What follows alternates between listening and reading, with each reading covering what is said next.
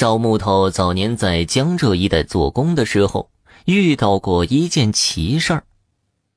请他翻新老屋的人家是当地有钱人，老夫妻俩生了三个儿子，前两个祖上积德，都是开厂的老板，唯独这第三个儿子好吃懒做，靠着父母关系混上了工作位置，坐吃老本儿。小儿子的第一个老婆和婆婆之间关系不好，嫁过来四年，在老屋喝了农药自杀了。人下葬没过多久，三十出头的儿子娶了第二个老婆，村里人都背地里传，不是婆媳关系不好，是夫妻关系不行。这第三个老婆是个姘头，男女之间早就搭上了。娶第一个老婆的时候，家里造了新房，娶第二个老婆当然也不能丢面子。不知道是不是对死去的前妻的愧疚，小儿子决定要翻新老屋。赵木头走进老屋的第一感觉就是后背一阵凉，同行的几个师傅一个个都汗毛倒竖。走到院子里，在大太阳底下商量了半天，才决定要接手这个活一是一来一去开销太大，二是小儿子一家。又加了一项重新装修新屋，接到的活越多，说明拿到手的钱越多。事到如今，赵木头几个人也不能反悔，只能硬着头皮接了下来。但接手了老屋之后，也没发生什么流血的事情，只是有天夜里憋尿憋醒了，看见同行的师傅直挺挺地站在墙根，不停地小声说些什么。师傅们，好吃好喝。那师傅跟他们好久了，向来有梦游的病，开始几次差点吓死人。后来大家都习惯了，赵木头也没当回事，绕开了他，就走到院子里撒尿去了。赵木头接手老屋之后，把前厅大部分拆了，就留了个能吃饭的地方，也能遮风避雨，存放工具。几个师傅吃住都在这个小隔间里。这几天忙着给新屋装修，老屋这隔间一般不上锁，大门敞开。江浙人吃饭早，十点半老太太就拎着菜过来做饭，到十一点多赵木头他们休息时就能吃上一口热饭了。但是这饭是不是热的也说不准。得按这一天的活来定。今天安排的活简单，做得快，可能十一点就吃上饭了。今天做的活累，动作慢，可能要十二点才能歇歇。赵木头这群人吃苦吃惯了，脚踏实地的，也不会偷懒抹油。天天早上从六点干到十一点半，才想起来要休息。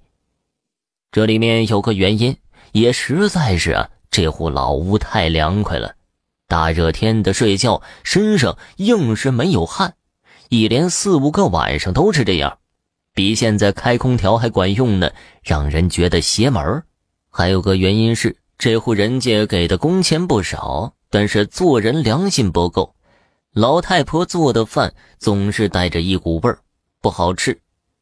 队伍里一个年轻的小伙子阳刚得很。可吃了三天老太婆的饭，上吐下泻，肚子鼓得像个气球，好像泄了一口气在里面，摸着也不疼不痒。直到第五天，肚子里开始咕噜噜的叫起来，胀得要裂开了。大家慌了神儿，连忙把他抬了去看村里的郎中。郎中看了直摇头啊，说这小伙子遇到脏东西了，把自己三四岁的儿子抱出来。接了一碗童子尿当药，这一碗下去，小伙子像是肚子里蛔虫作乱一样，在地上直打滚，直过了半个时辰才消停下来。赵木头他们看的大气都不敢出啊，只能在心里念着阿弥陀佛。但直到回来的时候，小伙子还不能站起来自己走路，只能让他们又抬了回来。往回走的时候。赵木头他们被村子里的一个村民叫住，劝他们趁早离开这户人家，说是这户人家没良心，这几天给师傅吃的饭都是狗饭，才让一个年纪轻轻的小伙子病倒了。不信的话，提早下工去看。这一听还得了啊！虽然不信会有这种事情发生，但是想想老太婆烧的饭的味道，几个人将信将疑。第二天十一点就往回赶，这不看不得了，一看吓一跳。还没跨进门槛儿，他们几个人就看见一条老狗跳上了八仙桌，在那里舔着菜碗，几个人当场就吐了出来。赵木头更是气不打一处来，从放工具的包里掏了铁锤，想上去把狗给结果了，但一个师傅却拉住了赵木头，让他息事宁人，别跟这条老狗做计较。赵木头虽然心里不乐意。但想到这个师傅也会点看风水的活硬是把气憋了回去。接下来几天，师傅带着赵木头去菜场买了一只公鸡，一根铁链条，称了半斤朱砂，回来把鸡给杀了，把朱砂混进公鸡血里，就放在院子里。几个师傅也没闲着，宁可自己下工了再回来做饭。虽然比之前麻烦了一些，但好歹吃进肚子的东西是干净的。布置完东西的当天晚上，大家在老屋里围着小伙子坐成一圈。按风水师傅的话讲，是借阳气给他。师傅带头绕着他们不停地念着词儿，大概是冤有头债有主之类的意思。赵木头听得昏昏欲睡，但快要睡着了，却又一个哆嗦，醒过来，一摸后背，一身的冷汗。那天晚上，是赵木头经历过的最可怕的一夜，冷得出奇呀，好像一直有人在往他耳根后面吹气。再到后半夜，院子里突然响起了狗叫声，惨的像是被蛇咬了一样。小伙子也随着狗叫声不断的哆嗦，几个男人好不容易才把他按住，不跑出去。第二天，直到太阳升得老高，他们才敢出来。